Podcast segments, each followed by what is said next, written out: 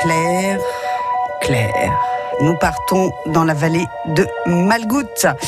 Claire Vankin. Ouf mais rien que, que ce nom de Malgout nous inspire euh, la crainte, Claire.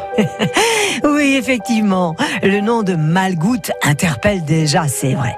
La Malgout, dans le patois local, c'est une mauvaise rivière, puisque dans le nord du département, une goutte signifie un petit ruisseau, une petite rivière, quoi. Donc, dans cette vallée, située entre les départements de la Loire et de l'Allier, il se passait des choses pas ordinaires. Et oui, il faut savoir que le pont qui enjambe cette malgoutte, le pont de l'ours, est une immense pierre épaisse de 3 mètres de long et que d'après les dires de nos préhistoriens notoires, c'était à l'origine le seul et unique menhir christianisé ou tout au moins authentifié, des monts de la Madeleine. Plus au sud, de l'endroit où il était érigé, au lieu dit le fouet haut, se trouve la pierre croisée, au lieu de superstition.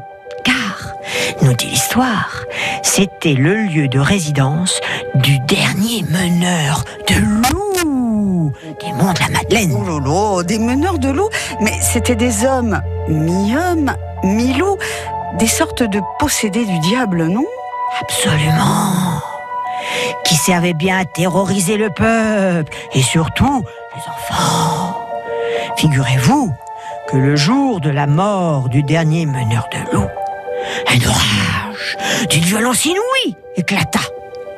Cette nuit-là, une espèce de bête, ni chat, ni chien, ni bœuf, ni chèvre, se trouva dans les tables et attendit l'âme du meneur qui avait pactisé avec le diable, le pied fourchu. Trois curés furent mandatés avec sel béni, trois cierges, etc.